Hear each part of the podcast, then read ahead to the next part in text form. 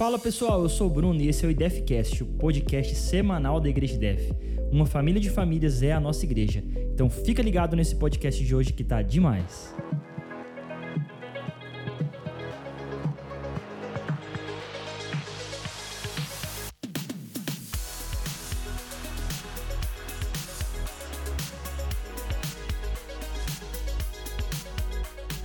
Salve, salve galera, estamos aqui nesse podcast e hoje eu tô com o Myron para falar de um assunto que para você vai fazer muita diferença na sua vida, para que você possa começar a entender a dinâmica do que Deus quer fazer em você e através de você em 2022. Então, Myron, dá o seu oi pro pessoal e já já eu revelo que tema que é esse de hoje. Prazerzaço estar aqui novamente. Espero que esse podcast pode, possa agregar demais na sua vida. Eu tenho certeza que você vai aprender muito hoje. E o tema, Mário, hoje é como ser um sacerdote, o que é ser um sacerdote, que negócio é esse de sacerdote. Então, eu vou dar um tema assim pra gente hoje bem legal. É, é pare de enrolar, tome conta da sua vida. Entendeu? É, é mais ou menos por aí. Se eu pudesse dar um tema, né, interessante para esse podcast.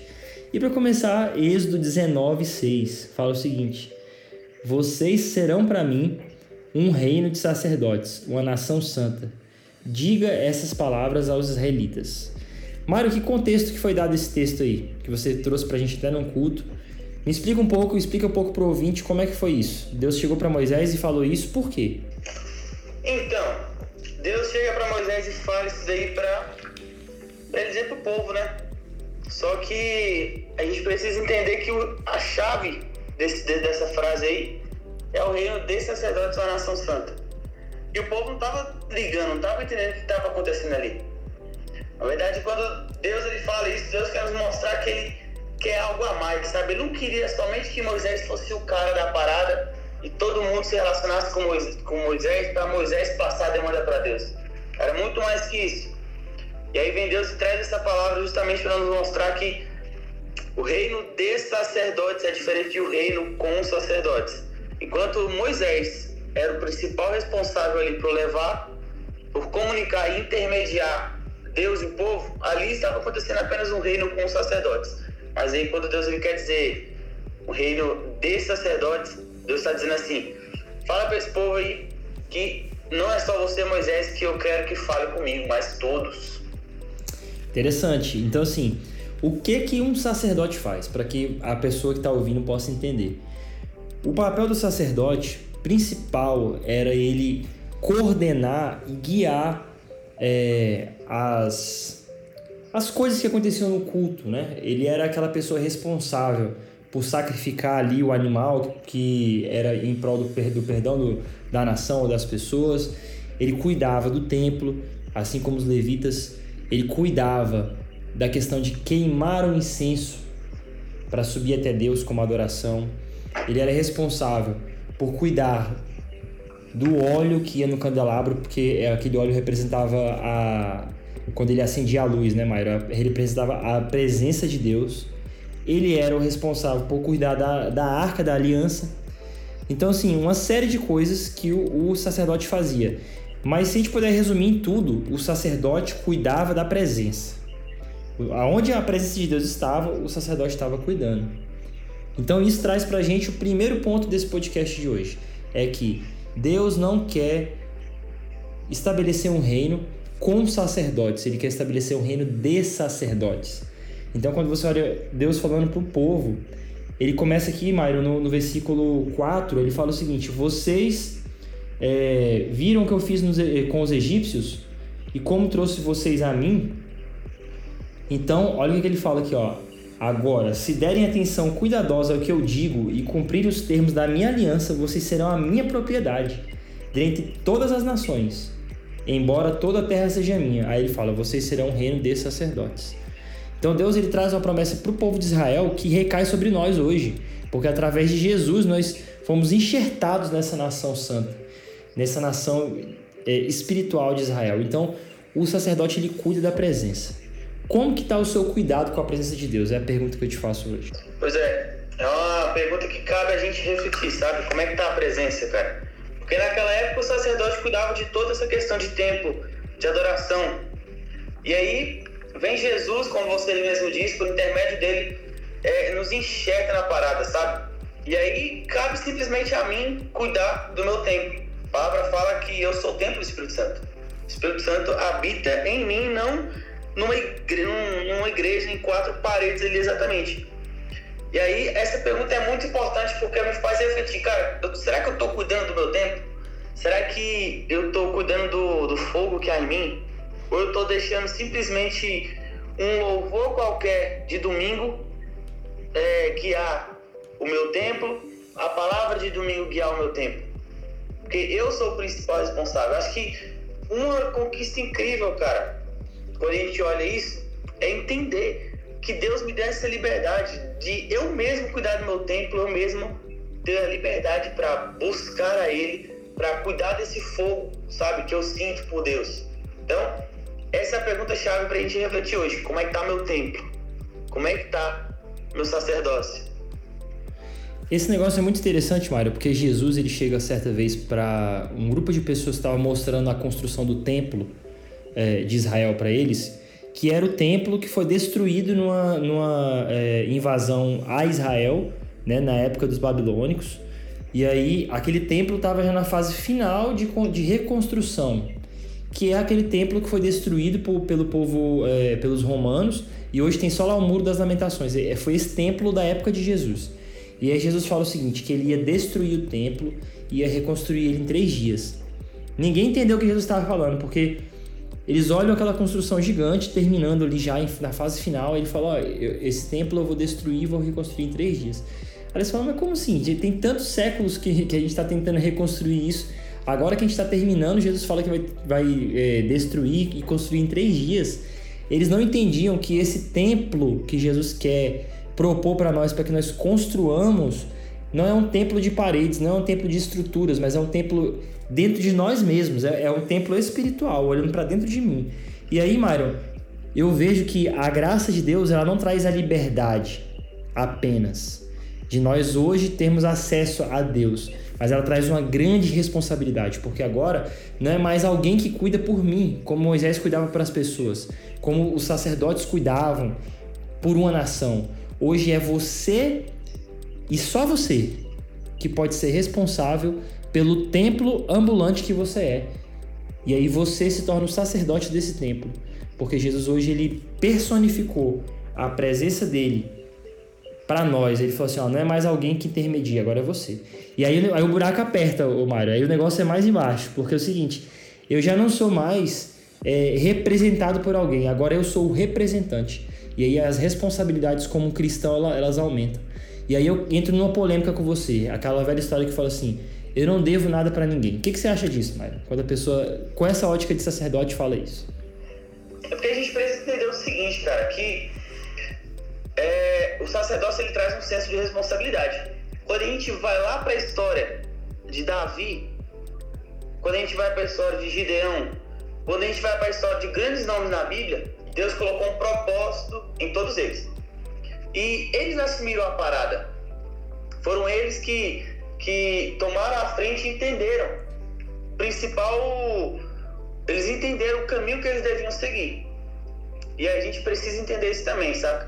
A gente precisa entender e compreender o caminho que eu estou seguindo. Que eu tenho, eu, eu tenho a minha história, eu preciso traçá-la porque ela vai servir de testemunho para outras pessoas. Ser um sacerdote não é só cuidar da presença de Deus na igreja ou da presença de Deus é, em reuniões que você tem com as pessoas, mas é um cuidado diário do fogo e do templo que você é, do fogo que tem dentro desse templo, da presença que carrega dentro desse templo. Então é muito importante você entender que a sua vida ela tem importância sim e impacto na vida de outras pessoas.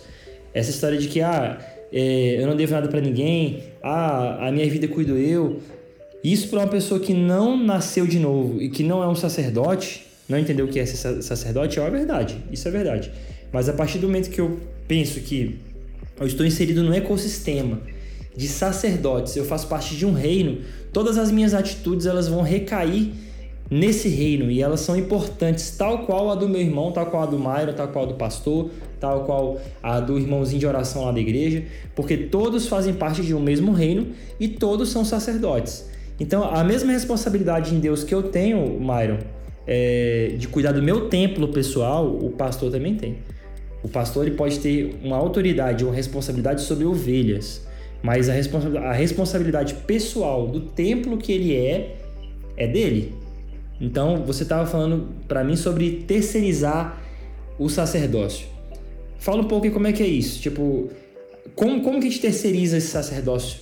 E as pessoas é, visualizam isso como, assim? Como é que você pode explicar isso pra gente? Eu vejo a terceirização do sacerdócio a partir do momento em que a gente deixa de entrar em contato com Deus, sabe? De buscar a Deus para receber a palavra. A gente acaba deixando essa função, cara, pro pastor.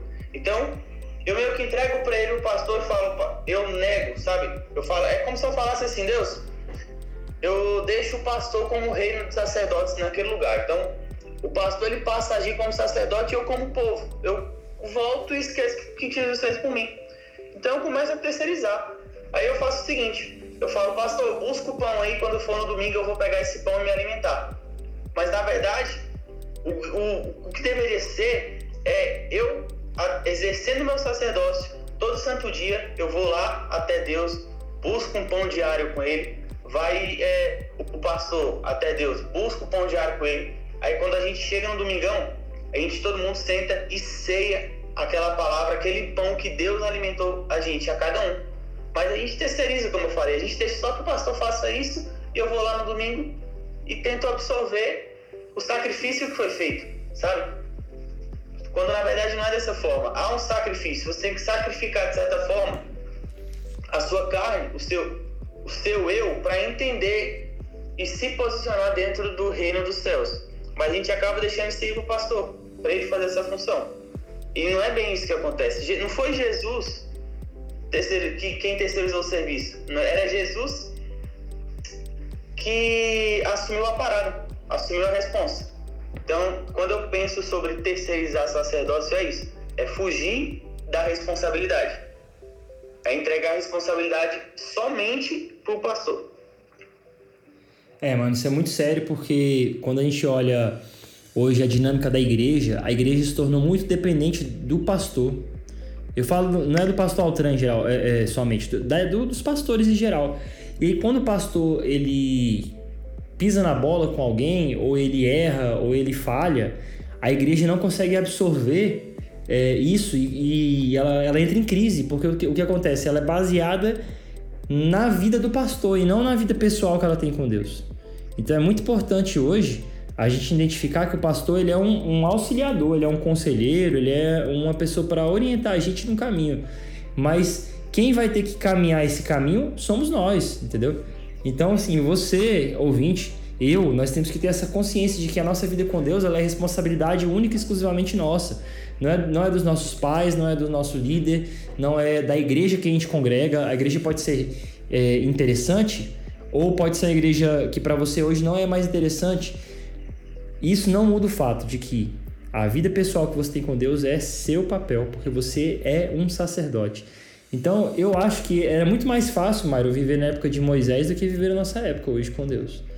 Por quê? No seguinte aspecto: antes tinha alguém que fazia o serviço para mim.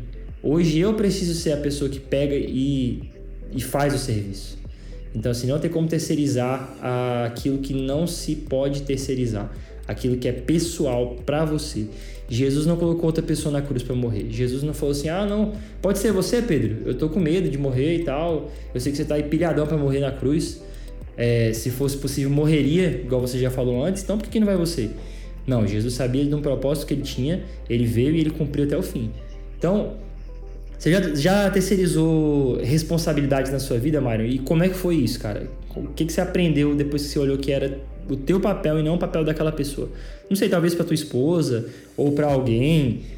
Você tem alguma ideia que vem na sua cabeça aí que você terceirizou já a tua vida? É, eu já terceirizei sim. Acho que mais sobre o aspecto familiar, na verdade. A gente, quando a gente casa, a gente precisa entender que há um sacerdócio também em relação a cada função ali na família, seja pai, seja filho, é, seja esposa. E aí eu, como marido, eu, eu entreguei o sacerdócio de algumas funções em minha casa para minha esposa.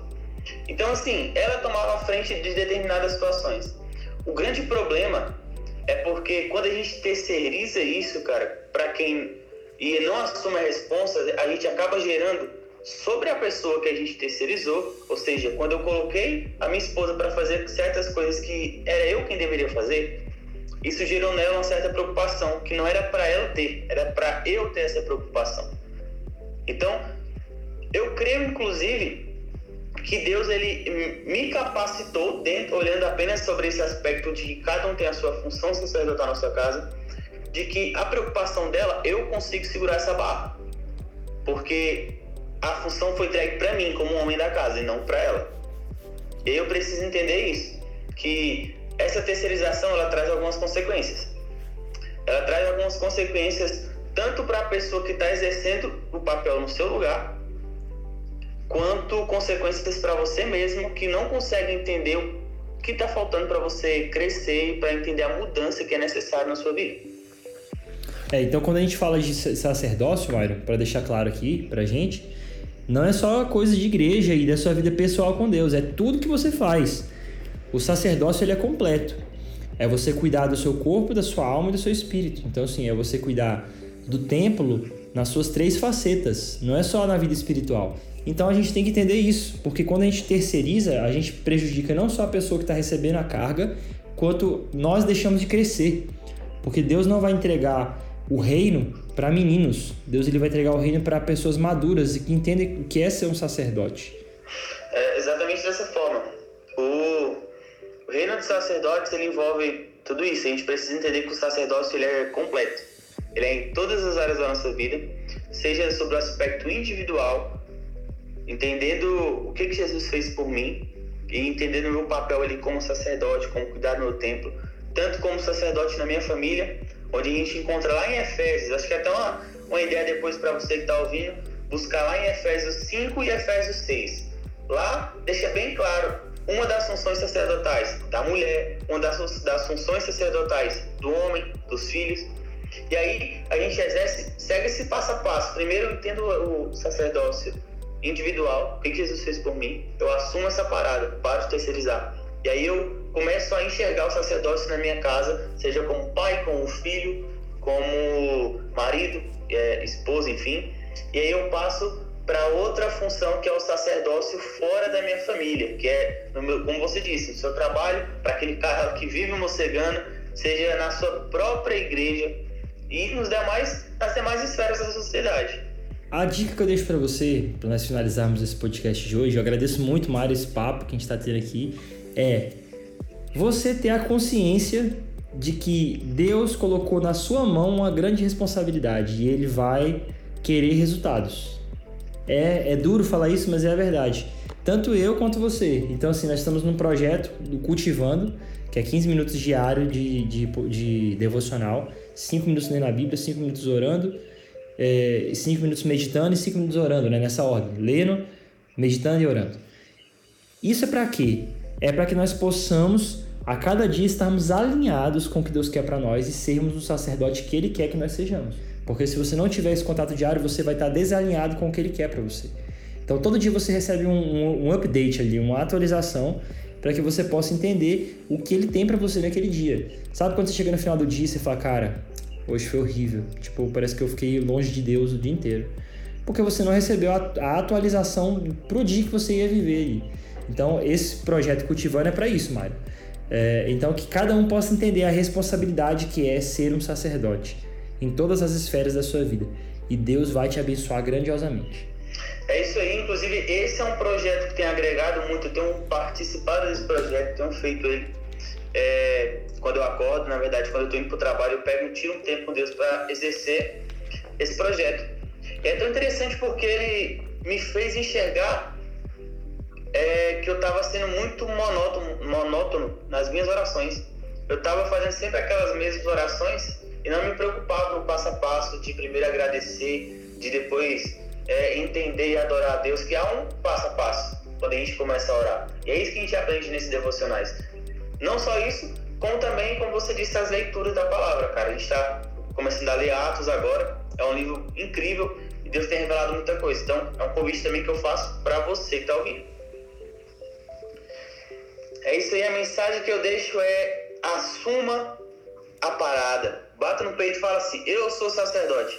E aí, quando a gente entender isso, a gente vai enxergar o segredo para a mudança na nossa vida. As coisas elas começam a ficarem alinhadas com Deus a partir do momento que nós exercemos, entendemos esse sacerdócio. Essa é a mensagem que eu queria deixar para você e também dizer que foi mais uma vez um prazer incrível estar aqui trazendo e trocando essa ideia com vocês. Vocês possam ter uma semana incrível aí. E é isso, galera. Nós encerramos aqui mais um podcast no Spotify, sempre um podcast novinho para você. Escute os outros podcasts, nós falamos em um podcast incrível na, eh, na semana retrasada sobre é, a questão de você estar preparado para o que Deus quer fazer na sua vida. Nós falamos sobre dinheiro lá com o pastor, vamos falar de grana. Então, escute os nossos podcasts no Spotify, sempre algo novo, e nos siga nas redes sociais, arroba igrejadef, faróis movimento e o reino é nosso, nossos Instagrams. E no YouTube, cultos da nossa igreja sempre aos domingos às 19 horas. Eu te espero lá, que você possa se conectar com a gente e que você possa cada dia ser mais abençoado por Deus. Um grande abraço, fica com Deus e até a próxima.